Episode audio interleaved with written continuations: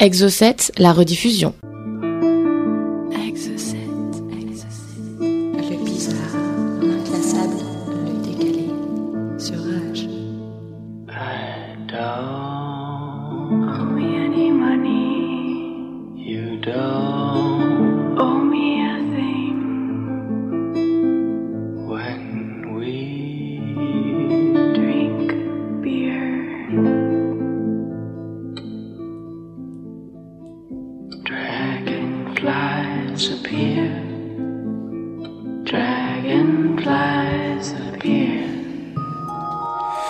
Chers amis, bienvenue, euh, bienvenue sur Exocet, l'émission dans laquelle euh, on vous raconte des histoires, des histoires étranges, des histoires bizarres, on vous dévoile des informations surprenantes qui vous retournent le cerveau. La semaine dernière, si vous étiez présent, c'était l'émission spéciale Vendredi 13, euh, une émission saignante qui a fait...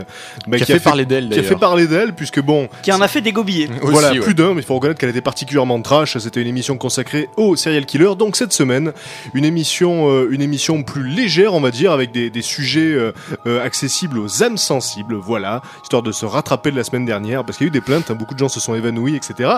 Donc, euh, on va démarrer avec. On va parler de lapins, de petits lapins qui courent dans la. non, ça, ça, ça sera pas pour cette semaine. Cette semaine, je vais vous parler notamment d'une légende urbaine, une légende urbaine qui dure depuis euh, plus de 50 ans. Il s'agit de la légende selon laquelle Paul McCartney serait mort. Mais oui, il est mort. Voilà. Alors cette euh, C'est un sosie. C'est un sosie. cette, cette légende est une des plus fameuses légendes urbaines du, bah, du, du, du, du- du monde de la musique en fait, hein, c'est une des plus connues. Et donc, euh, selon cette légende, Paul McCartney, le légendaire justement bassiste et chanteur des Beatles, serait, euh, serait décédé depuis 1966 et il aurait été remplacé par un sosie très ressemblant donc, un sosie qui aurait, euh, qui aurait également le même timbre de voix.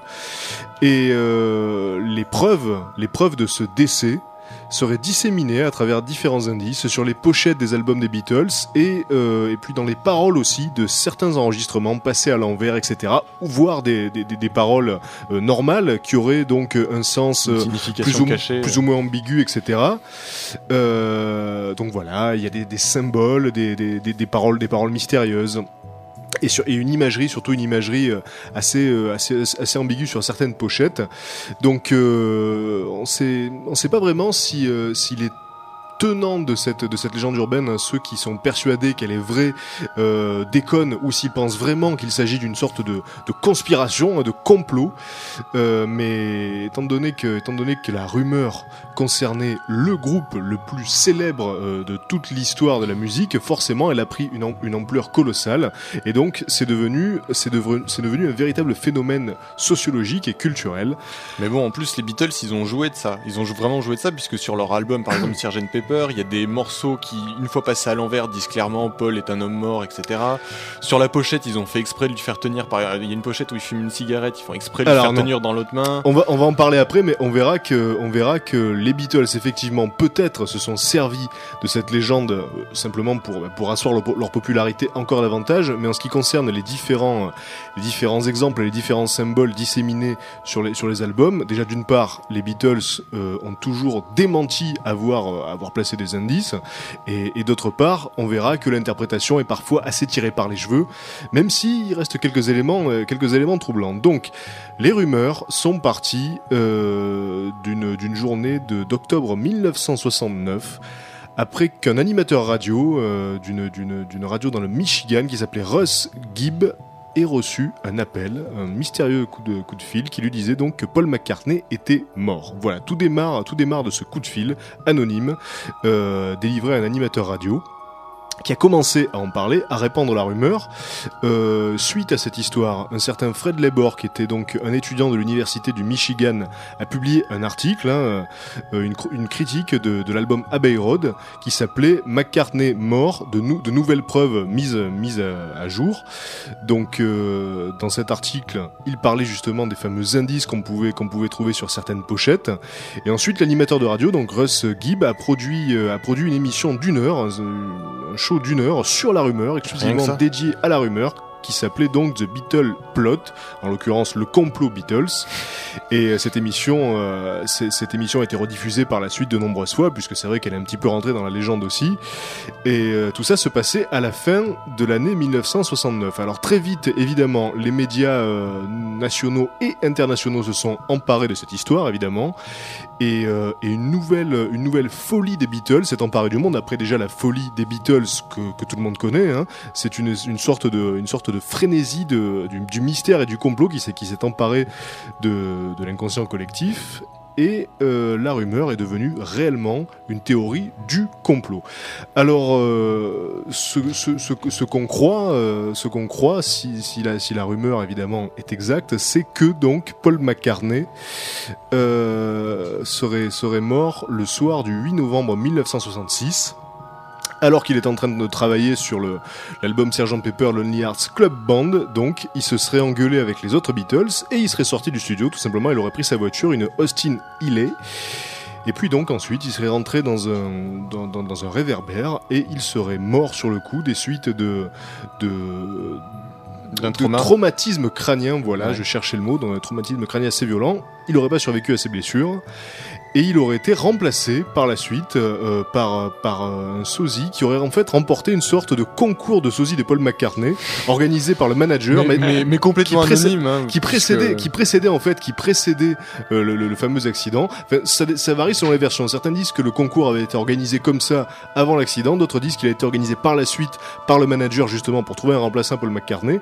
Alors le, le résultat du concours n'aurait pas été annoncé et le vainqueur qui s'appelle qui s'appelle donc selon la légende William Shears Campbell, le vainqueur aurait été payé euh, une somme euh, une somme assez importante eh bien pour jouer Paul plutôt que plutôt que d'avouer qu'il avait gagné le concours. Donc on n'a plus jamais entendu parler de ce fameux William Shears Campbell et la légende voudrait que depuis 1968, ce soit lui qui joue Paul McCartney tel, tel qu'on le connaît. Voilà.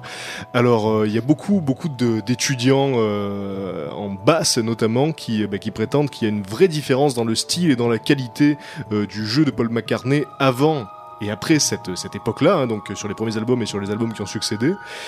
Et il y a aussi, il y a aussi beaucoup de, beaucoup de fans qui sont persuadés que la rumeur a été lancée par les Beatles, alors soit comme une blague, ou alors comme une manière bah, de, promouvoir encore davantage les ventes d'albums. Et euh, il faut quand même préciser que cette, dernière interprétation a été largement démentie par tous les membres du groupe au fil des années, donc apparemment ils y sont pour rien. Et euh, on, va, on va à présent faire une petite, euh, petite euh, énumération des quelques indices hein, prétendus que, que, les fans, que les fans ont trouvés sur les, sur les pochettes. Alors on commence justement avec la pochette du Sgt Pepper Lonely Hearts Club Band, qui est considéré comme l'album contenant le plus de preuves. hein. Euh, il faut dire que cet album, si vous avez l'image de la pochette en tête, elle est particulièrement chargée. Il y a beaucoup de Ah, personnages, beaucoup, de, beaucoup ouais. d'éléments, beaucoup voilà, beaucoup de beaucoup de décorations. Et euh, c'est pour ça que je vais pas faire non plus une liste exhaustive des indices parce qu'il y en a des centaines. Mais Il y a même des trucs de fou, il faut prendre un miroir, machin, Voilà, c'est juste- l'image en deux. Enfin, c'est justement, euh, c'est justement de cet indice-là que j'allais parler. Ah Donc, bon. euh, il y a, comme je vous le disais, des centaines d'indices répertoriés. Donc là, je vais pas m'attarder euh, sur les indices mineurs. hein. On va passer directement à ceux qui ont fait le plus parler d'eux. Alors, effectivement, si on place euh, un miroir de manière horizontale au milieu des mots Lonely Hearts sur la pochette de l'album, on obtient He Die avec une flèche qui, bah, qui pointe vers Paul McCartney. Voilà. Euh, donc c'est c'est quand même assez troublant, surtout que surtout que le he die est assez net et ça veut donc dire il meurt avec une faute d'orthographe. Faut quand même le préciser parce Ouais. que il, il meurt euh, en anglais c'est he dies. Bon, il n'y a pas de s, mais quand même ça fait son petit effet, surtout avec la petite flèche au milieu qui pointe comme je vous le disais vers Paul McCartney. Il y a aussi un gant de conduite euh, taché de sang euh, près d'une petite poupée ça- qui se trouve sur la sur la droite de la pochette et sur le sur la face arrière de de l'album on voit Paul McCartney de dos. C'est le seul Beatles qui est de dos, hein, comme si donc il était un imposteur, comme s'il était absent finalement. C'est le seul qui est de dos et à côté de sa tête est écrit Without You, puisque donc les paroles de l'album sont écrites au dos de, la pochette. Et euh, Without You, ça veut dire sans toi. Donc voilà, le mot sans toi est écrit juste à côté de la tête de Paul. Alors dans l'album Magical Mystery Tour, à la fin du célèbre Strawberry Fields Forever, on entend John Lennon dire I buried Paul. Ce qui veut dire donc j'ai enterré Paul. Alors il, euh, il racontera à la radio par la suite qu'en fait il avait dit cranberry sauce, hein, donc euh, sauce de, cranberry, jus de cranberry. Euh, donc chacun est libre de juger. C'est vrai qu'on entend, on entend vaguement quelques mots marmonnés à la fin, à la toute fin de, Strawberry Fields. Dans le White Album ensu- ensuite, le, le mythique White Album, certains morceaux passés à l'envers délivrent des indices. Donc alors c'est sûrement les indices les plus intrigants. Alors par exemple dans un passage d'I'm So Tired, passé à l'envers, on entend is dead. Voilà, très clairement. Is dead, miss him, miss him, miss him, ce qui veut dire donc Paul, est mort, il nous manque, il nous manque, il nous manque. Euh, la chanson Revolution 9 euh, contient des indices qui ont beaucoup fait parler d'eux aussi. hein. C'est considéré comme, une des, chansons les plus, exemplaires euh, sur, le plan de, de cette légende urbaine. Donc sur ce morceau, on entend par exemple Turn Me On Dead Man. Et ça serait une réponse aux paroles d'un autre morceau qui s'appelle A Day in the Life, dans lequel Paul disait I'd like to turn you on. Alors donc Paul disait sur ce morceau j'aimerais, j'aimerais te plaire, j'aimerais t'exciter, I'd like to turn you on. Et quand on passe euh, cet extrait de Revolution 9 à l'envers, on entend Turn me on, dead man, donc excite-moi, euh, homme mort. Voilà donc une réponse directe à ce que disait Paul McCartney.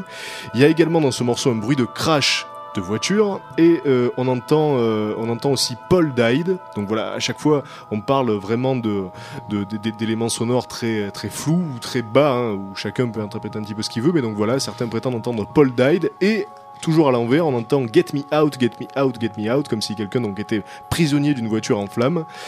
Euh, sur la pochette d'Abbey Road, donc le fameux album sur lequel on voit les Beatles traverser un passage clouté, beaucoup d'indices aussi. Alors parmi les principaux, il y a une plaque d'immatriculation sur laquelle il y a écrit euh, notamment 28 if, 28 if, donc euh, en français euh, 28 euh, si. S'il n'était pas mort, pas effectivement, mort, euh, ouais. à l'époque de l'enregistrement de cet album Abbey Road, eh bien Paul McCartney aurait eu 28 ans, donc voilà, c'est quand même assez troublant. Mais il faut, il faut préciser par la suite qu'on a su que cette voiture était là par hasard, elle appartenait à un des, un des, des, des employés du studio, donc voilà, c'est juste une coïncidence assez, assez étonnante. Alors Paul tient une cigarette dans sa main droite sur cette pochette, alors que le vrai Paul, entre guillemets, était gaucher. Alors l'explication, c'est que, évidemment, s'il avait tenu la cigarette de la main gauche, On pas l'aurait pas la vu, hein, puisqu'il est de profil, voilà. Par contre, ce qui est plus étonnant, c'est que, c'est que sur cette photo, on voit Paul avec les pieds nus. C'est le seul des quatre Mm. Beatles qui a les pieds nus et les yeux fermés, comme, euh, comme un macabé en fait, euh, qu'on retrouverait à la morgue avec les pieds nus étiquetés et les yeux clos. Donc voilà, pourquoi est-ce qu'il a, pourquoi est-ce qu'il est le seul sur la pochette à avoir les pieds nus et les yeux clos? Et en plus de ça, c'est le seul qui marche à contre-temps des autres. Euh, donc voilà, ses pieds sont pas placés de la même manière que les autres Beatles. Donc voilà, c'est quand même assez, assez étonnant. Alors est-ce qu'à partir de, de cet album-là, il profitait de la rumeur pour l'alimenter? Mais, mais moi, c'est pour ça que, que sincèrement, je, je le, je le crois profondément parce que déjà, donc sur le premier album Sgt Pepper, ils le font exprès, c'est le seul qu'ils mettent de dos. Donc c'est pour euh, quelque part on peut se dire bon la première fois ils ont fait un effet de style et basta.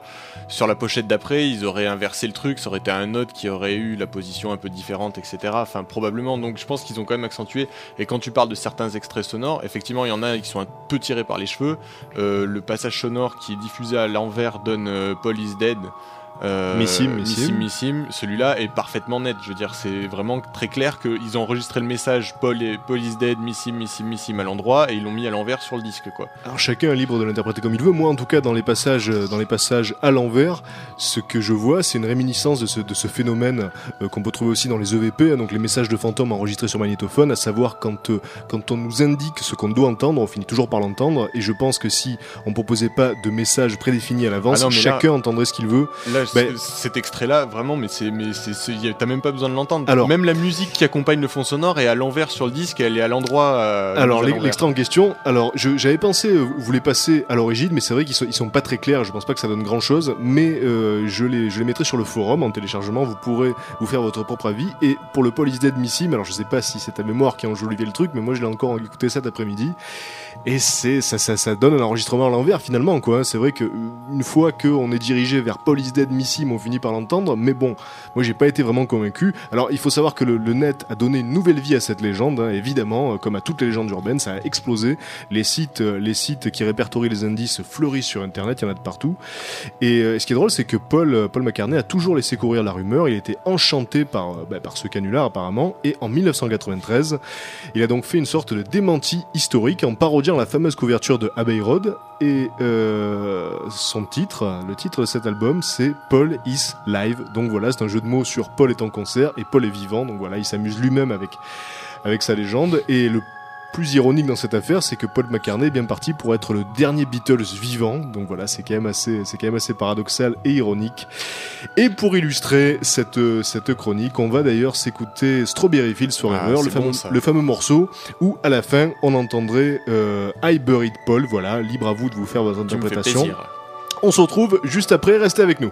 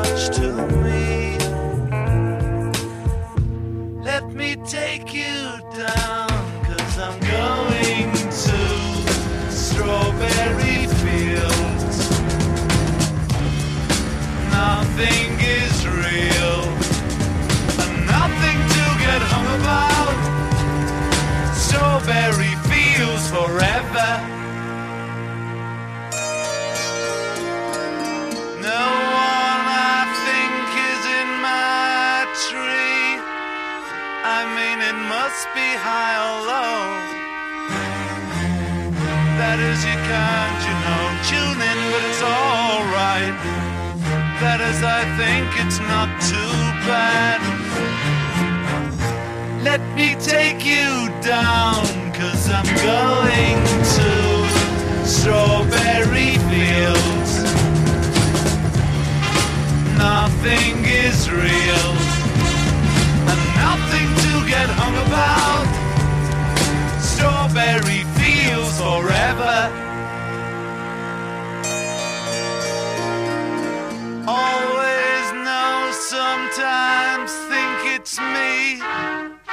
You know, I know when it's a dream. I think I know, I mean, uh, yes, but it's all wrong.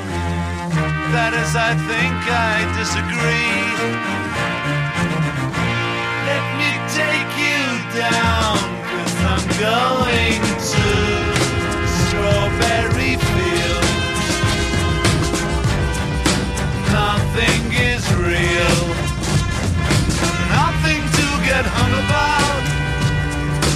Strawberry fields forever. Strawberry fields forever. Strawberry fields forever.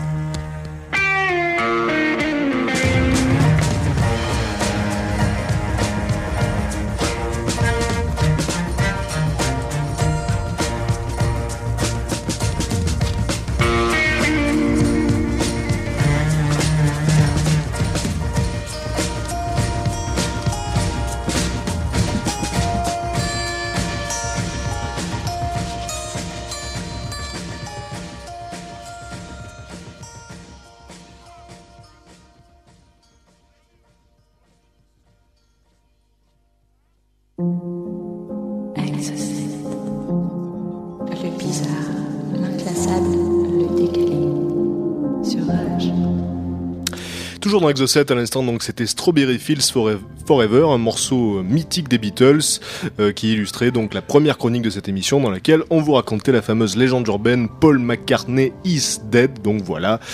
Euh, à présent, Thomas va prendre le relais avec une savoureuse histoire. Ah, une savoureuse histoire et ça fait longtemps qu'on n'a pas parlé d'extraterrestres. Donc j'avais envie de revenir un petit peu sur, sur le sujet. Ça fait toujours plaisir. Moi j'aime bien. Je pense que c'est mon sujet préféré. en fait.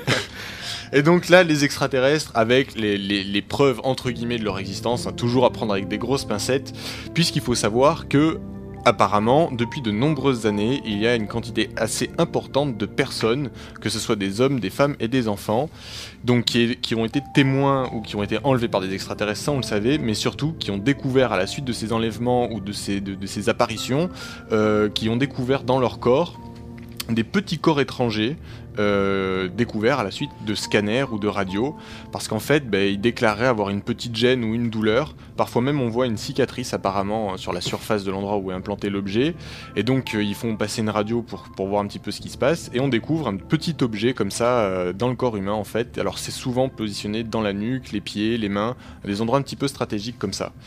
Alors forcément euh, plusieurs, euh, plusieurs versions, euh, puisqu'elles varient en fonction des chercheurs. Alors certains chercheurs pensent tout simplement que c'est, alors ils y vont franco, ils pensent que c'est des implants, donc des objets euh, purement artificiels qui seraient placés par les extraterrestres pour suivre ou pour contrôler les autres, voilà, forcément. Et puis d'autres quand même plus, rationnels disent que c'est des fragments de météorites, puisqu'en fait quand on analyse la composition de, ces petits corps étrangers, c'est une composition ferro-nickel, enfin il y a toute une liste comme ça, chlorapatite, etc., qu'on retrouve généralement dans les météorites. La seule question est donc pourquoi pas fragments de météorites Pourquoi est-ce que les témoins d'apparitions extraterrestres ou qui déclarent avoir été enlevés se retrouvent avec des fragments de météorites dans le corps C'est quand même assez surprenant. Alors, quand on analyse donc justement ces, ces petits objets, on relève rien de trop extraordinaire. Alors sur l'extérieur, il y a une fine couche de ce qu'on appelle de la kératine. Alors la kératine, c'est tout simplement une matière naturelle que le corps va sécréter pour chasser en fait le corps étranger. Donc ça, on retrouve ça dans n'importe quel corps étranger qui, viendrait dans, dans notre corps forcément. Euh, L'intérieur est par contre plus, plus curieux puisque c'est constitué de bandes de ferro-nickel à haute densité. Donc c'est un métal très lourd qu'on trouve essentiellement normalement sur les météorites. Euh, comme je vous disais tout à l'heure, la chloropatite et de la chlorique, plus à l'intérieur ce qu'ils appellent un petit bore. Alors le bore, c'est tout simplement un métalloïde qui est absent du corps humain euh, purement et simplement à la base. Autre particularité un petit peu bizarre, quand on passe ces petits éléments sous ultraviolet, et ben en fait ils se mettent à rougir. Donc les implants se mettent à rougir et à produire une petite lueur rouge, ce qui est assez surprenant. Et puis à l'intérieur, on peut découvrir aussi des micro-éléments qui ont l'air légèrement gravés. Alors on a apporté en fait ces, petits corps étrangers euh, à des scientifiques qui travaillent sur les microprocesseurs, etc., les circuits imprimés, pour ne pas les citer ceux d'Intel, hein, donc qui sont normalement plus que, plus que calés. Et ils ont déclaré que pour eux, en tout cas, il s'agissait d'un dispositif très sophistiqué qui aurait pour fonction de faire émetteur-récepteur. Donc pour eux, ils analysent clairement ça comme un pseudo-circuit imprimé en tout cas. Alors l'apparence de ces petits objets, elle est triangulaire, apparemment assez polie, bien, bien finie, hein, comme, un objet fabriqué réellement exprès. Euh, et comme je vous disais tout à l'heure, donc il les place dans le sinus, la nuque, l'abdomen ou dans les pieds. On en trouve aussi quelquefois dans les mains. Et donc depuis le 1966, on tombe comme ça sur de très très nombreux cas de ces petits objets extraterrestres. Euh, alors après, est-ce que ce sont tout simplement des corps étrangers qui se déplacent comme des, kystes, hein, ce qui est probablement le cas, euh, ou est-ce qu'on est face à quelque chose de réellement existant? Euh, Il y a une marge. Mais le truc, c'est que contrairement à l'écrasante majorité de ce type d'histoire où on a des témoignages qui peuvent donc être euh, source de, de- de sarcasme, puisque bon, euh, tout dépend de la bonne foi des personnes en question, Je les ai vus. là, il s'agit d'éléments concrets, très Il s'agit concrets. d'éléments concrets. On a des objets. On a des photos, on a des les, les objets existent vraiment. Donc euh, les, les fragments sont pas. On, c'est- on est la question se pose pas à savoir est-ce qu'il y a réellement des objets implantés dans des, des êtres humains, etc. La question, est, objets comment ils sont arrivés Voilà. là Comment ils sont arrivés là qui les a, qui, qui, qui les a mis là, pourquoi? Et donc là, on est vraiment face à un authentique mystère. On ne sait pas. Alors, On est-ce, sait pas. est-ce que euh, est-ce qu'il s'agit d'une sorte de canular? Est-ce que des gens se seraient volontairement fait implanter des petits objets mystérieux Mais en même temps, moi, tu parles de circuit imprimé, c'est pas simplement des, Ah non, petits morceaux alors- de plastique ou Non, non, en fait, à l'intérieur, ce qui se passe, euh, quand on l'analyse au microscope électronique, on, on voit clairement dans la plupart de ces petits objets euh, un tracé qui est, qui, qui, est, qui est fait exprès, je veux dire, où euh, où il y a des, des connexions qui se réalisent entre différents points de ce petit truc. Ça serait exactement comme dans un microprocesseur, sauf que eux, enfin eux, sauf qu'au lieu d'être gravé à la taille des processeurs euh, qu'on connaît actuellement, ça serait gravé beaucoup plus finement. Mais il y a, il y a un vrai circuit, un vrai circuit imprimé qui est gravé à l'intérieur de l'objet. Histoire de fou. Mais alors, est-ce que est-ce qu'on a euh, des, des hypothèses pour expliquer cette histoire? Alors, bon, pour, donc, comme je disais, pour certains scientifiques, c'est juste des fragments de météorites. Comme je disais, moi, ça me paraît un petit peu gros dans le sens où euh, des fragments de météorites ne Bah se oui, retrouvent mais- pas comme ça dans des, dans des corps humains euh, du jour au lendemain et sur Surtout- plusieurs centaines d'individus. Surtout, quoi. ils sont manufacturés. Voilà, et en plus, euh, donc quand on les extrait, ils sont clairement fabriqués. Donc effectivement, ils, sont, ils seraient faits à la base à partir de matériaux qu'on trouve dans les météorites, ce qui voudrait juste confirmer qu'ils viennent de l'espace à la rigueur, mais c'est pas c'est pas des fragments qui tombent par hasard, quoi. Et, euh, et, en- et qui plus est en plus que sur des gens qui témoignent avoir vu soit des extraterrestres, soit avoir été enlevés, parce qu'on n'en retrouve pas sur, euh, sur d'autres Ouais. personnes. Donc il y a quand même un lien assez étonnant qui se produit à ce niveau-là. Parce- Euh, Parce que là, encore, encore plus peut-être que, que, que, que, que l'hypothèse extraterrestre, ce qui est mystérieux dans cette histoire, c'est qu'on a des gens qui se sont retrouvés avec des objets implantés euh, sans l'avoir demandé. Donc, euh, même si c'est des êtres humains qui sont responsables de ça, on peut vraiment se demander pourquoi, Oui, qui a fait ça. De toute façon, de toute façon, le, le, le, le rôle de ces, de ces petits, de ces petits organismes est quand même de toute façon assez étonnant, parce que peu importe effectivement que ça soit l'origine soit extraterrestre, humaine ou quoi que ce soit, de toute façon, elle est, c'est curieux de vouloir implanter des, des micro Voilà. Récepteurs dans des Mm. corps d'êtres humains. Ça, c'est clair et net. Ouais, donc dans tous les cas, là, on a une histoire concrète. Alors après, on peut l'interpréter comme on veut, on peut, on peut invoquer la mythologie extraterrestre derrière, mais reste des faits euh, concrets. Il y a des gens qui ont été enlevés et à qui on a implanté des petits objets euh, manufacturés avec des circuits imprimés. Enfin, c'est quand même, c'est quand même Ah, hallucinant. on n'a pas d'hypothèse satisfaisante jusqu'à présent. Il y a eu des enquêtes. Il n'y a pas, il a pas d'hypothèse satisfaisante dans le sens où les gens qui, qui portent ces, ces objets euh, n'ont pas connaissance du moment où on aurait pu leur implanter.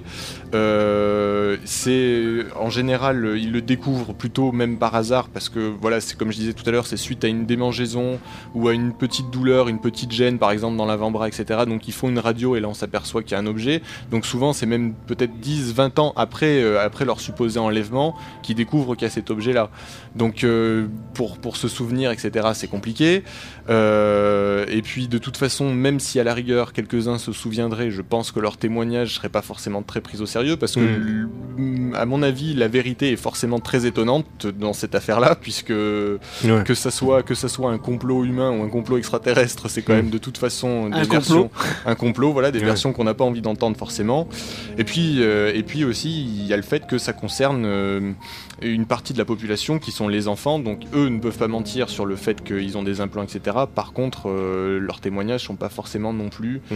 euh, faci- facilement vérifiables et très crédibles. Bon, donc, on a quand même trois hypothèses euh, face à, ce, à cette énigme. La première, c'est qu'il s'agit de canulars délibérés. Des Voilà. gens se seraient auto-implantés des petits objets. Donc, de- la première hypothèse, c'est que depuis 1966, il y a des centaines de gens qui s'implantent le même implant, qui se procurent on ne sait pas où, Voilà, ça semble. pour faire un canular ça, géant. ça semble assez énorme. La deuxième hypothèse, c'est que des êtres humains sont allés implanter des sortes de puces euh, rudimentaires Dans dans, d'autres- euh, dans dans, humains. dans- dans- dans le corps d'autres personnes, sans qu'on sache pourquoi, sans qu'on sache qui, Peut-être des tests sans qu'on sache comment. Voilà, des tests ou alors euh, non, vraiment, on peut tout imaginer quoi pour tracer les gens. euh, Pour tracer les gens. Alors euh, là, là, sur l'utilisation, apparemment, après analyse de, des objets, il y, a- il y a plusieurs hypothèses qui en ressortent. Alors il y en a qui disent que ça serait pour contrôler les gens à distance, d'autres qui disent, disent que c'est juste pour pouvoir espionner, euh, savoir ce que leur, connaître leur activité, etc. D'autres qui disent que cet élément peut carrément interagir sur le, le, le- le chimique du corps, la, la chimie du corps humain pour contrôler le, rythme de la vie, etc. à interagir directement au niveau vital sur l'être humain. Enfin voilà, di- différentes La- hypothèses comme ça. La dernière hypothèse, évidemment, c'est que c'est que ces gens disent la vérité, ont Oui. été enlevés Voilà. par euh, donc par des par des par des êtres euh, des êtres euh, extraterrestres et donc ont été implantés. Mais ce qui est sûr, c'est que les gens qui ont vécu ça doivent le vivre très mal parce qu'ils ont sûrement peur d'être d'être pris pour des fous. De... C'est clair. C'est d'être euh, ridicule. D'être ridicule. En plus, ils sont mis sous les feux de la rampe. Et puis quelque part, euh, moi, j'aimerais pas savoir, peu importe par qui j'étais enlevé, j'aimerais pas savoir que j'étais enlevé par des gars qui ont décidé de me tracer, suivre Ouais. tout ce que je, savoir tout ce que je faisais de ma vie, etc. C'est sûr. Donc c'est assez étonnant. Et quatrième hypothèse qui regroupe un peu les deux dernières, mais là on va carrément très loin, mais ça m'amuserait comme hypothèse, ça serait que carrément le complot soit humain et que ce soit des humains qui fassent des mises en scène d'enlèvement extraterrestres pour euh, cacher leur activité et, Ouais. euh, et les gens en, en se faisant passer pour des extraterrestres et comme ça ça enlève tout crédit au témoignage des gens qui disent ah, j'ai été enlevé par des extraterrestres, mais etc. euh, où se sont déroulées euh, ces, euh, ces, ces affaires-là? Ah, principalement en Amérique ou dans le monde Alors entier? forcément, on en trouve beaucoup aux États-Unis parce que c'est là qu'il y a eu quand même pas mal de manifestations au niveau des ovnis. Ouais. Mais même en Europe de l'Ouest, etc., on en trouve partout, en Asie, en Afrique. euh, Il n'y a, pas un, un continent, en tout cas, qui est épargné par ce genre de choses. c'est ça qui est très étonnant dans le phénomène.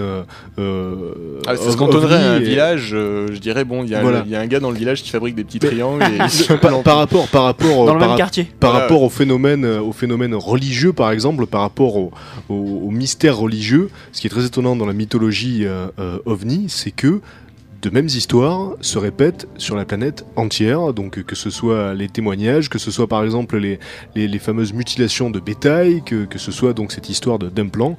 Donc c'est très très mystérieux, il y a clairement quelque chose de, de concret, reste à savoir quoi. Ça reste un joli mystère et une belle clair. énigme. Voilà, on va marquer une deuxième pause musicale avec un morceau de Vast, un morceau euh, très beau qui s'appelle Touched. On se retrouve juste après, restez avec nous.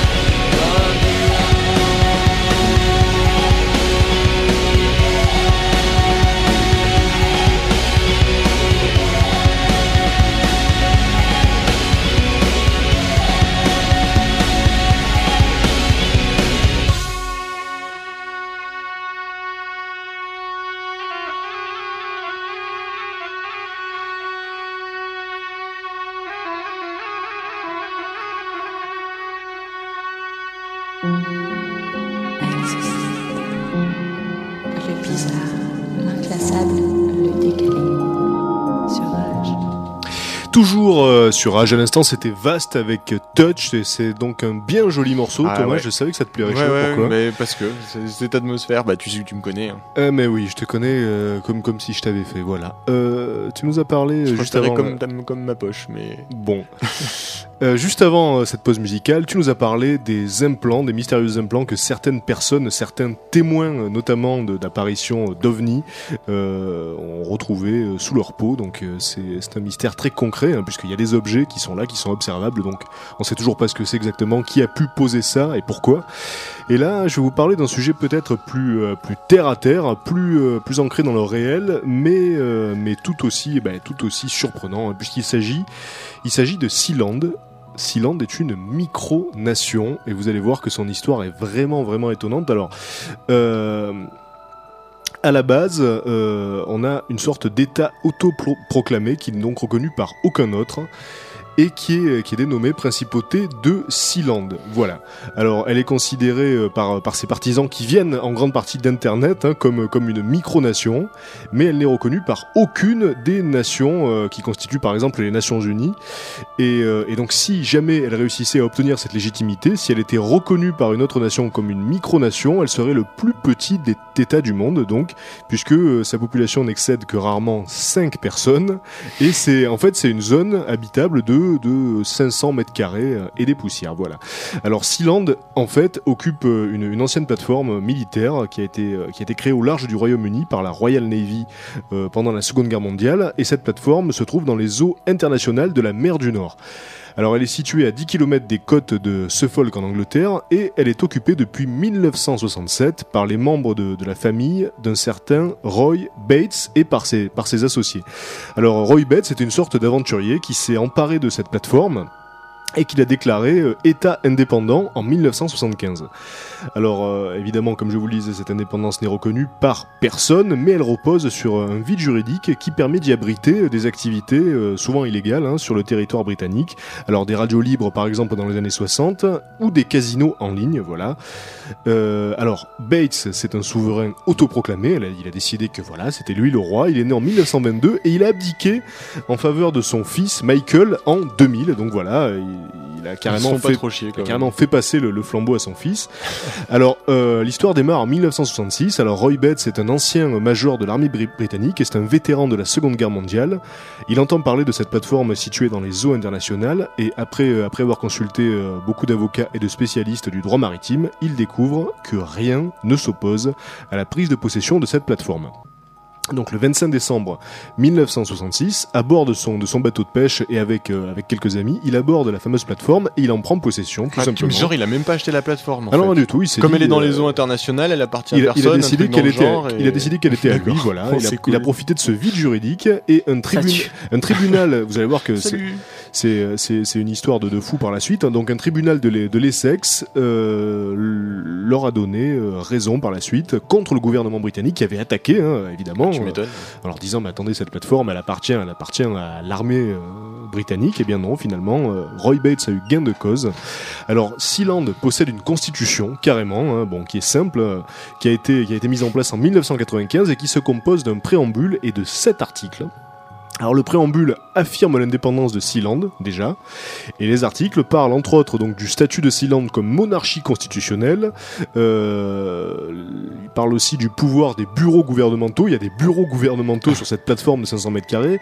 Euh, ça parle du rôle du Sénat. euh, Il y a un Sénat désigné et consultatif.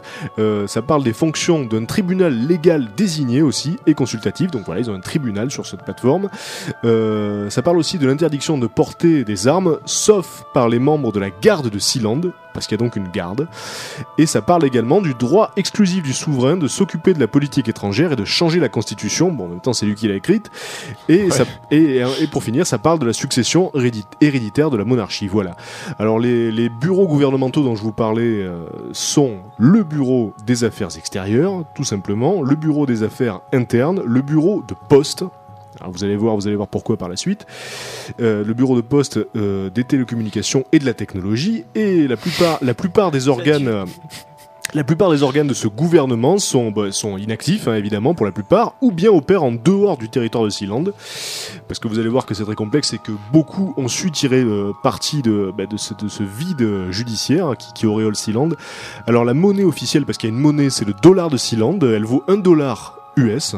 Mais euh, évidemment, comme il n'y a pas assez de gens sur cette plateforme, euh, j'imagine que cette devise n'a jamais, euh, n'a jamais été euh, destinée finalement à être utilisée. hein. C'était surtout pour, faire des pièces ouais. pour, euh, pour les collectionneurs, puisque plusieurs pièces de monnaie euh, sont sorties depuis 1972 et la plupart ont été conçues dans des métaux précieux afin d'intéresser donc les investisseurs et les collectionneurs de pièces rares. Donc le but c'était plus de fabriquer des pièces de collection plutôt que de créer une réelle devise euh, viable à l'étranger.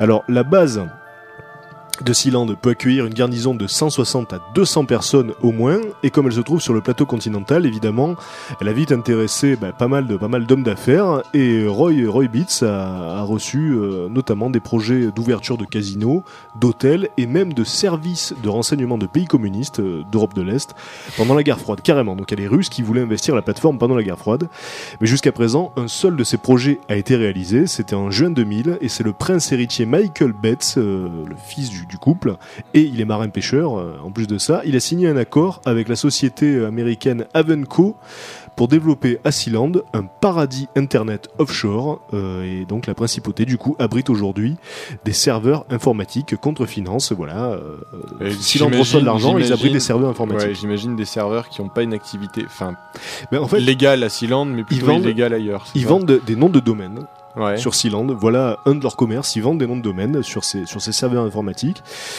Alors, la population officielle de Sealand est d'un habitant en 2002. Voilà. Bon. Et elle a rarement excédé les 5 habitants euh, depuis sa, depuis sa, sa, sa- création par Roy en 1966.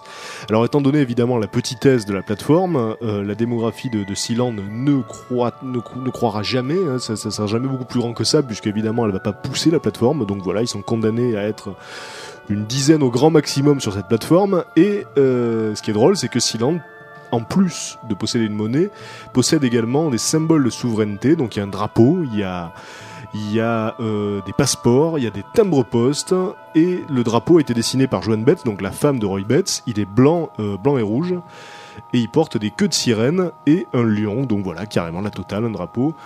Et les timbres évidemment sont, sont des timbres de collection, parce que donc comme pour les pièces, il y en a très peu qui ont été, qui ont été édités, et ceux qui en possèdent aujourd'hui évidemment sont, sont, assez, sont assez heureux de leur acquisition.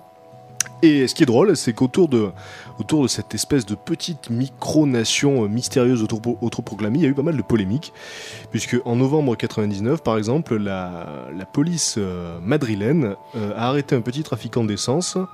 Et ils se sont aperçus que cet homme possédait un passeport diplomatique de Sealand, voilà, Ah, ça tue. et qui- et qu'il entretenait et qu'il entretenait une ambassade euh, à Madrid, une ambassade de Sealand, voilà, pour faire son business.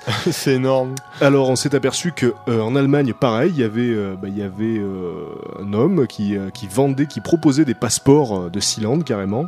Et après un an d'enquête, donc 60 citoyens entre guillemets de Sealand ont été arrêtés et accusés de trafic de drogue, d'escroquerie, de détention d'explosifs, vente de 4000 faux passeports à Hong Kong, euh, de permis de conduire à des trafiquants de, drogue au Maroc notamment, trafic d'armes.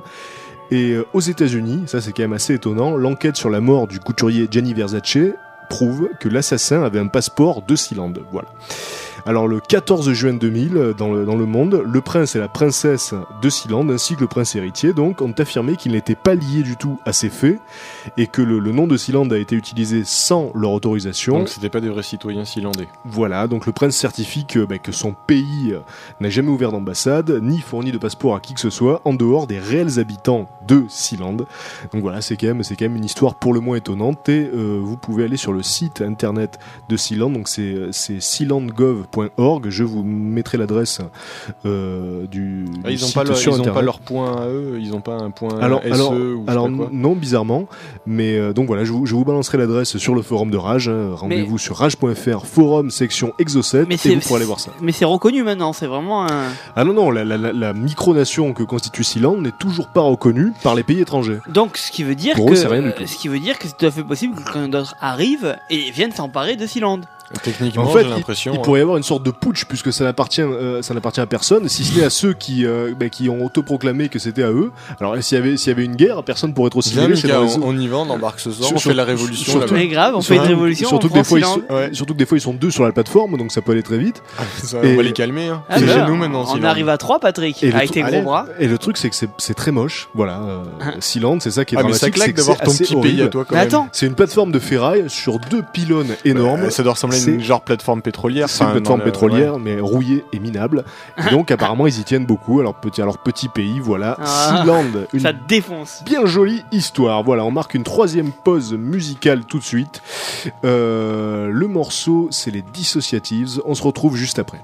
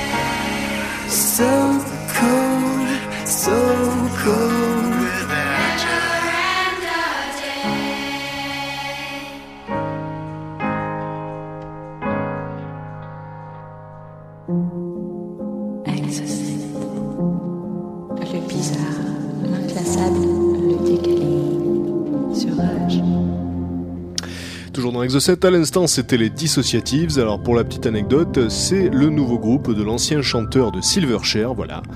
Donc, c'est beaucoup moins énervé, mais ils ont gagné en mélodie, donc euh, voilà, c'est euh, c'est pas perdu pour tout le monde. Euh, Thomas, je crois que tu as une belle histoire pour nous.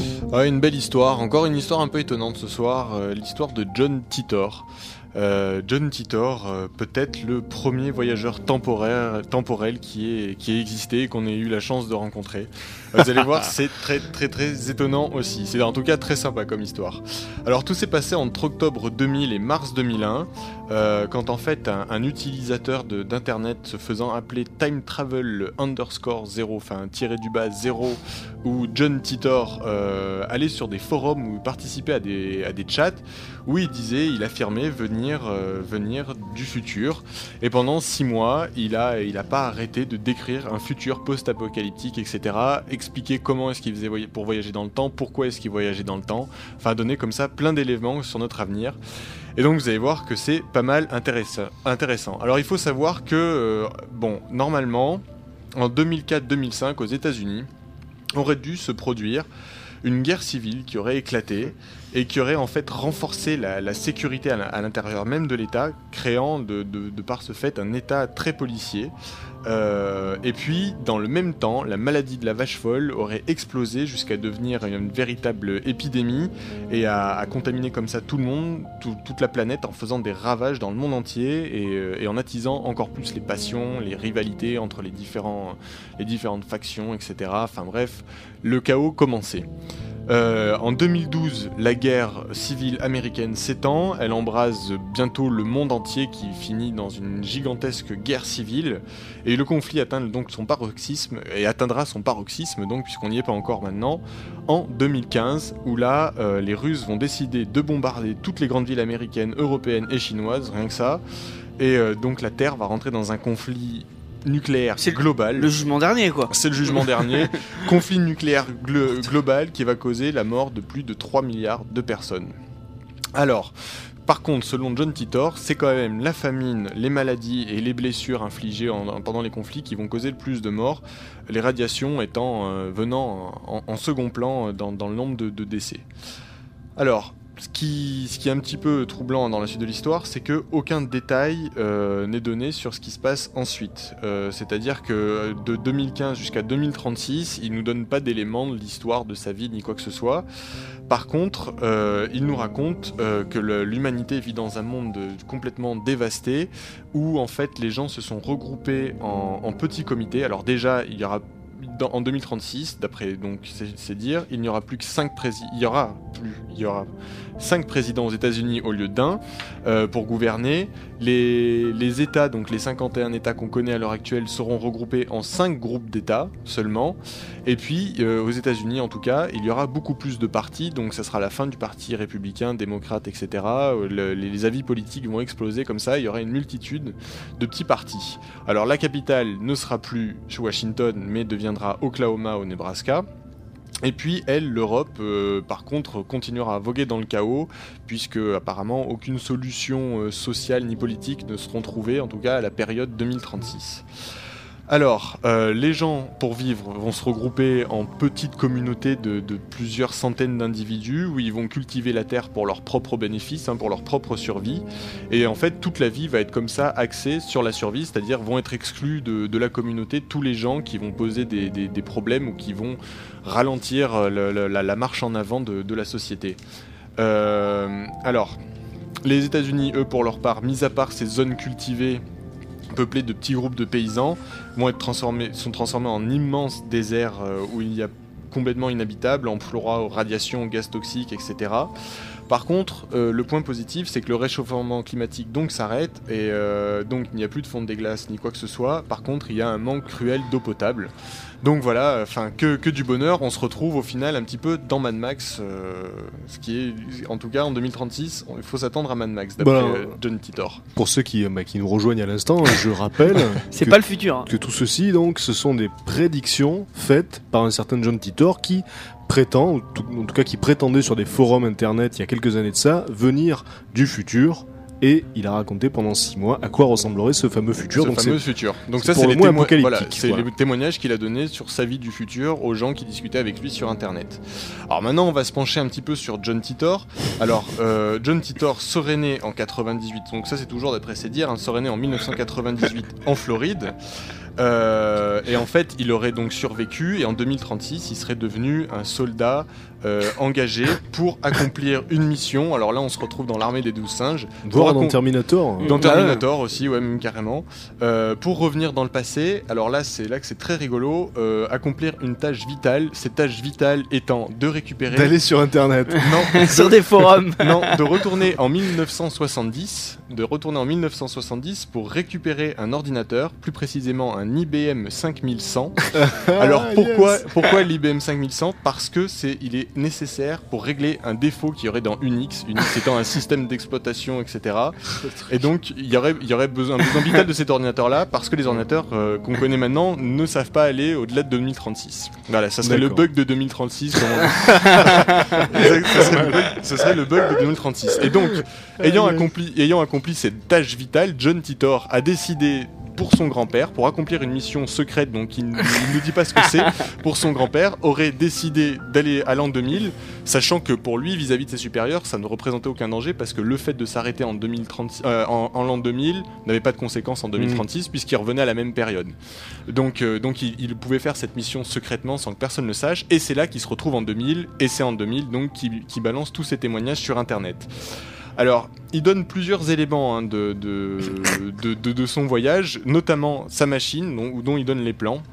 Sa machine à remonter le temps, qui se baserait sur un système de création en fait de trous noirs, qui permettrait donc de passer dans les dimensions, etc.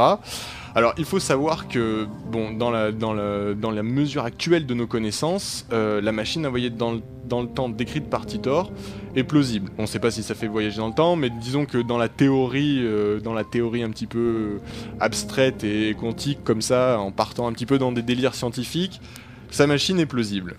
Euh, et qui, et en tout cas, elle fait appel à des phénomènes qui existent bien dans la physique actuelle. Oui, alors, plausible dans le sens où euh, on pense que si on pouvait passer à travers Voilà. le trou noir, effectivement, on Euh, pourrait voyager dans voilà, le temps. plausible comme si on allait plus vite que la vitesse de la lumière, on y voyagerait dans le temps, Voilà. ce genre de choses. C'est ce que je dis, c'est du plausible en, en extrapolant scientifiquement, Donc on va si, dire. si on avait une machine à fabriquer les trous noirs, on pourrait peut-être effectivement voyager à travers Exactement. le temps. Donc, Exactement. Alors donc il, il donne plusieurs photos, hein, donc ça c'est intéressant, je vous les mettrai sur le forum, plusieurs photos de sa machine, de- donc euh, une d'ailleurs qui ressemble un petit peu, moi je trouve, alors ce qui est placé dans une voiture, hein, telle, telle, euh, telle la machine à remonter dans le temps de la DeLorean, donc placée sur le moteur avec plusieurs éléments, etc. Et par contre il donne une autre photo euh, assez inquiétante, enfin assez troublante dans le sens où en fait il se prend en photo à côté de cette machine à remonter le temps pour prouver qu'elle joue sur la gravité. Et en fait, il souffle un nuage de fumée comme ça avec un cigare et il fait passer un laser dessus.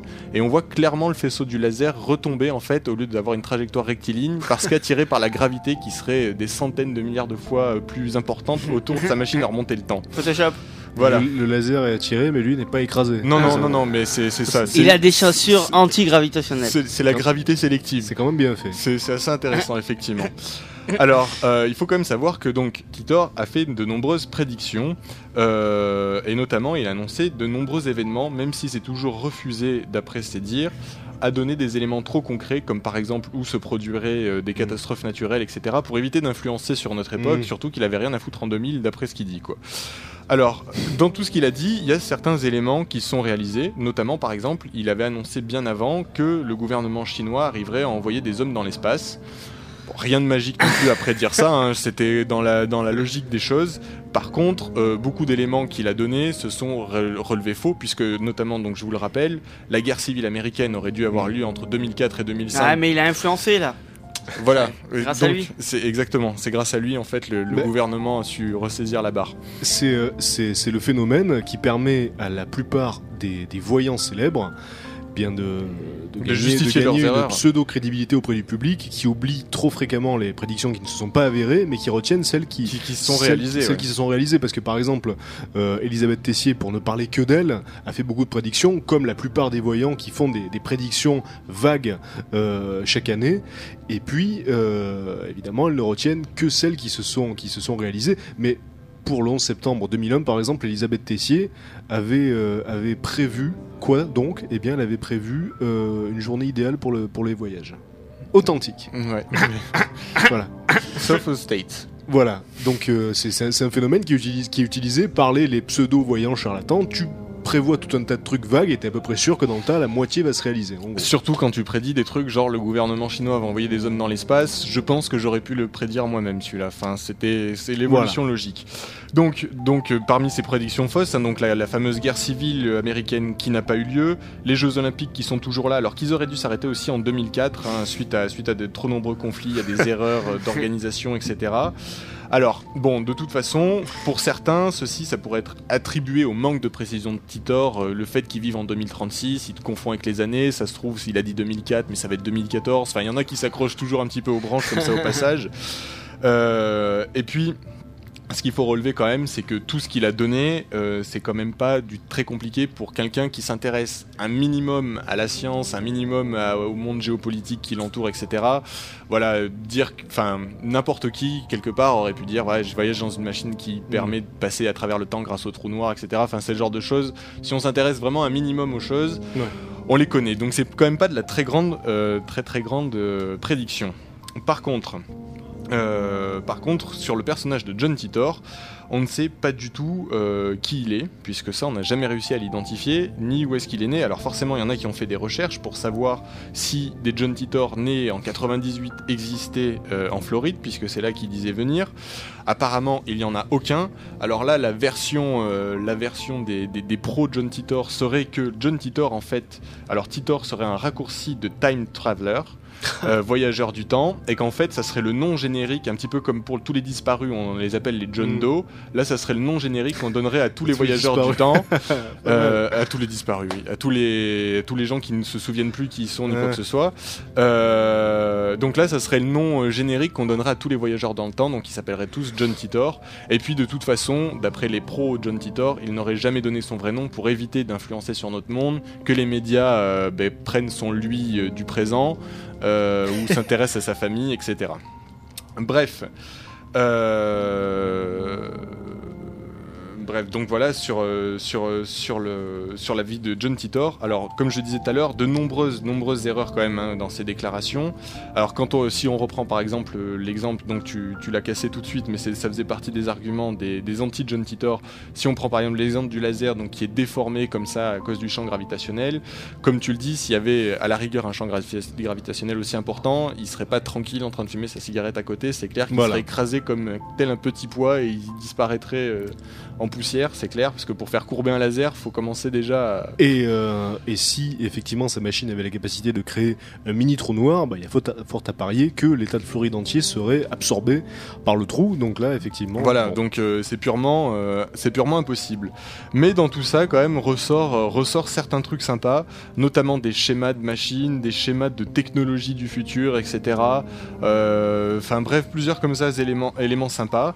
Et puis donc le, le fait, le fait le plus troublant, c'est que donc toute cette affaire a eu lieu pendant six mois, que pendant six mois, ce John Titor s'est présenté sur plein de forums, a communiqué avec des tas d'internautes, et puis du jour au lendemain a complètement disparu et on n'a plus jamais entendu parler de lui depuis. Alors de temps en temps, il y a des faux John Titor qui Mm. ressortent, qui se font tout de suite démanteler, euh, mais le vrai John Titor n'est jamais ressorti et il a disparu comme ça, Donc, comme il était venu. On peut parler d'un canular réussi. Le mec Bah, s'est dit exactement. je vais monter une histoire de toute pièce. Pendant six mois, je vais tenir mon truc, puis je vais disparaître. Et il a créé sa légende. Je vais faire deux trois schémas. Et il a réussi à créer sa légende. Et euh, c'est c'est assez symptomatique de l'internet parce que on sait que n'importe quel gourou peut parvenir à convertir trois ou quatre euh, pèlerins, mais à l'échelle du net, à l'échelle mondiale, eh ben, il y a des chances que ce soit des milliers de personnes qui le suivent. C'est quand même clair. assez incroyable qu'il y en ait qui rentrent dans le truc. J'ai du mal à croire qu'il y en ait qui croient vraiment à cette histoire. Et en plus, plus, assez génial. mais quelque part, quelque part, plus, plus, plus, enfin, même nous, nous, ce soir, en en parlant, plus on en parle, plus on crée quand même le doute. Ah il y a, oui. voilà, ça entretient le truc, plus, et plus il y a, et là, si on nous dit demain, il y a 10 000 personnes qui croient, c'est une histoire vraie, quelque part, si déjà, ça, ça déculpabilise les gens. Si Mais- déjà 10 000 personnes y croient, c'est plus facile d'y croire encore. Mais t'imagines en 2036, quand il reviendra et qu'il fera écouter cet enregistrement c'est clair. qu'il aura trouvé sur le podcast d'Orage. Exactement. Oui, parce ce qui est- que il surveille régulièrement l'actualité. euh. C'est clair. Et euh, ce qui est drôle, c'est que. D'ailleurs, il est sur le chat de Rage hein, régulièrement. hein, si- Ah oui, si j'imagine. vous voulez oui. le. Ce qui est drôle, c'est que moi-même, en fait, euh, j'avais fait, j'avais fait une sorte de faux blog du futur. Bon, mais là, par contre, euh, mon objectif, c'était pas, c'était pas de faire un canular. hein. J'avais fait, voilà, une sorte de faux blog du futur, euh, en disant que je venais de, de l'an 2070. Alors, j'expliquais comment ça se passait, mais c'était, c'était purement fictionnel. Et j'avais fait une série de prédictions comme ça aussi, à long terme, sur les 50 prochaines années. Sans déconner, je serais curieux de savoir combien vont se réaliser. Enfin, je vous dirai ça dans une quarantaine d'années, quand, quand Rage sera probablement la première radio mondiale et qu'on émettra Exactement. jusque, jusque dans la galaxie avoisinante. Voilà, chers amis. On marque une troisième pause musicale et on se retrouve après pour la dernière partie d'Exocet et les infos bizarres.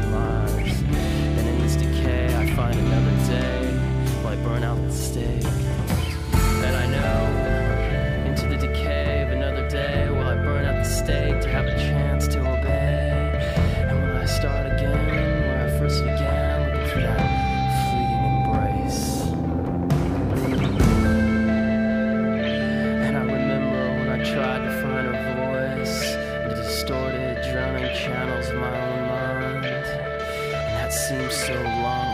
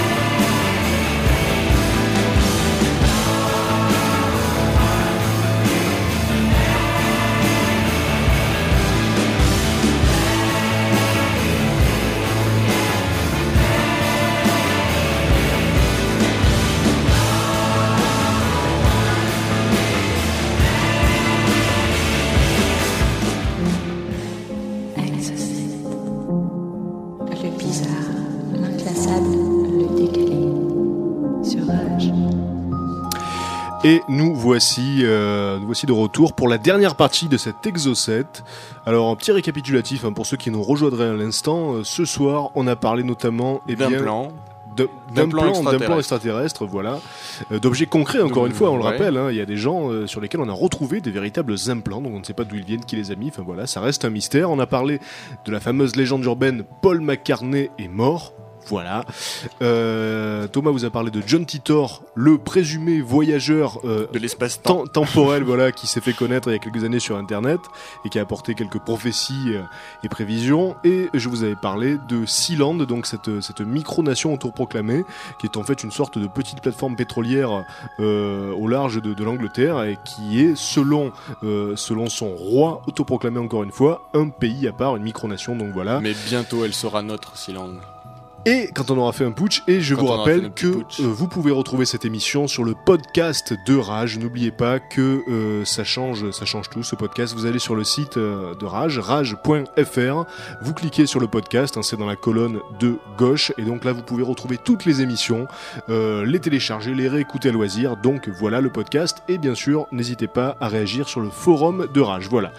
On passe aux infos insolites avec une première histoire qui se passe, qui se passe euh, aux USA, une fois n'est pas coutume, dans le Wisconsin.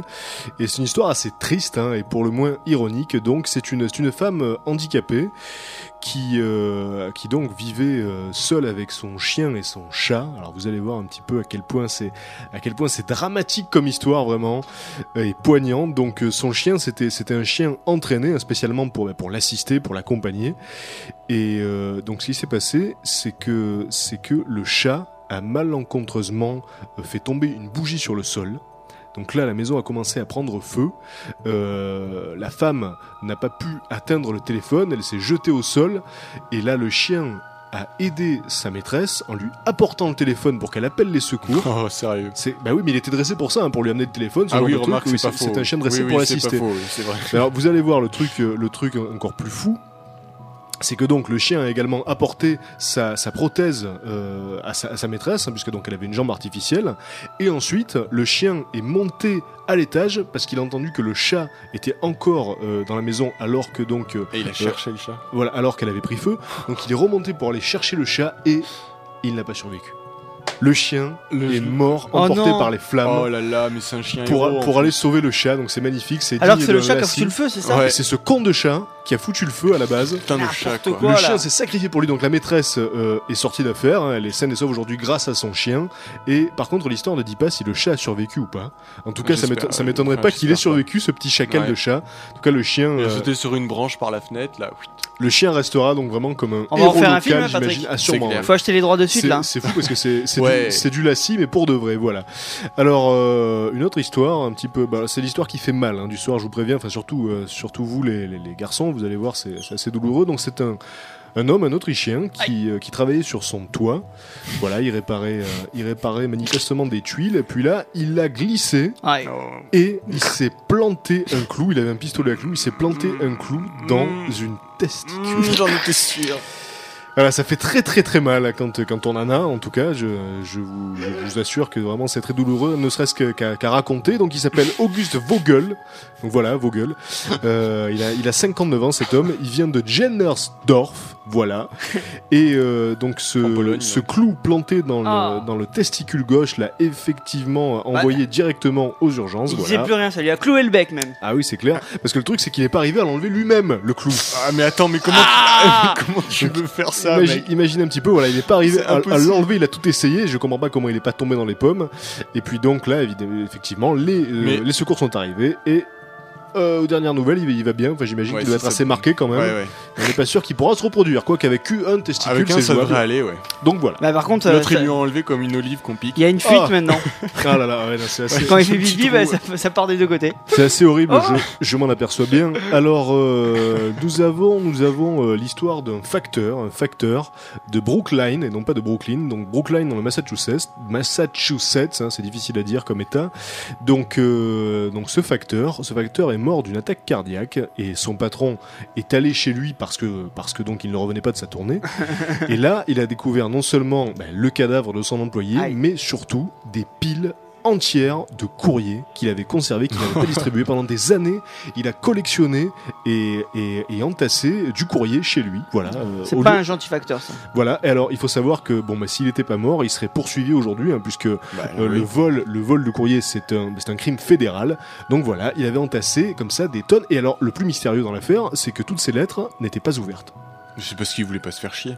Bah ouais, il voulait Le finir sa tournée genre- vite il, et. il faisait ouais, je pars en tournée, il rentrait chez lui. Bah oui, mais c'est quand même, à mon avis, c'est quand même plus facile de brûler tout ça plutôt que de l'entasser dans sa maison. Et puis Ah, bon, Il se disait peut-être tous les jours, bon, je le distribuerai demain, ça va. Ah. voilà, enfin, c'est Ah. quand même, c'est quand même, quand même Le mec il étonnant. repousse les trucs à Voilà. demain. Et donc voilà, il les a jamais ouvertes, alors qu'on aurait pu suspecter une sorte de voyeurisme un petit peu malsain, mais non, il les a pas ouvertes, donc voilà.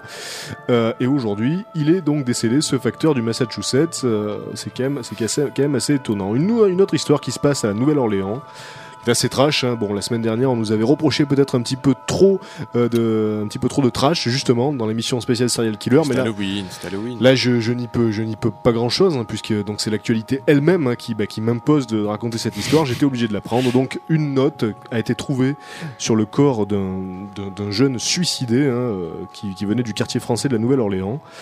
Et euh, cette note a conduit la police à l'appartement du jeune homme, dans lequel ils ont trouvé la tête d'une jeune femme, la tête calcinée d'une jeune femme dans une marmite, ses bras et ses, et ses jambes dans le four et son torse dans le frigo. Voilà. Bien. Alors, euh, alors le jeune homme qui s'est suicidé s'appelle s'appelait Zachary Bowen, il avait 28 ans. Il a sauté du septième étage d'un hôtel de luxe dans lequel il vivait avec, euh, avec sa, sa petite amie qui s'appelait Adrienne Hall. Et, euh, et donc dans sa note, ben, il expliquait que la jeune fille retrouvée était sa petite amie. Maintenant, on n'en est pas certain, hein. la police n'a pas pu authentifier le, le cadavre encore, on n'a pas de nouvelles de cette Adriana Hall. Euh, en tout cas, voilà, le corps a été trouvé au deuxième étage d'un appartement qui se trouvait au-dessus d'un magasin de vaudou. Donc c'est assez marrant comme détail. et, et voilà, ça se passait à la Nouvelle-Orléans. Donc Alors, ils sont assez amateurs de. C'est vrai que Voilà, la Nouvelle-Orléans, je pense qu'il y en a pas mal quand même. voilà, c'est assez riche en, en vaudou. Euh, il nous reste peut-être une petite minute pour raconter juste une petite histoire mignonne. hein, c'est la touche poétique du soir pour finir en beauté. Donc c'est un jeune homme de 16 ans. Ça se passe, euh, ça se passe en Inde, dans, euh, dans un village de la, de la région de Jharkhand.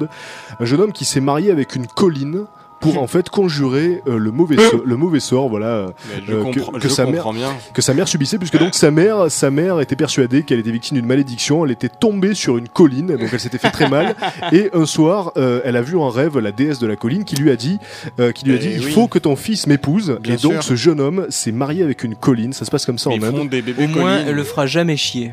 Ah oui là c'est clair que bon euh, c'est pas le genre de belle fille à mon avis qui est envahissante enfin bon ça dépend euh, bon et il est allé au sommet de la colline il a embrassé le sommet de la colline et voilà il est authentiquement Elle était la colline? Bah, tout le monde sait que c'est là qu'il y a le- la bouche des collines, hein, c'est au sommet. hein. Voilà, pas de, ré- Ça, pas de ça- réaction de, de la colline en tout cas, pas de déclaration. Voilà, c'était Exocet, chers amis. On se retrouve juste après. Restez sur Rage. Bisous, bye bye. Salut. Le bizarre, l'inclassable, le décalé. Sur Rage. C'était Exocet, la rediffusion.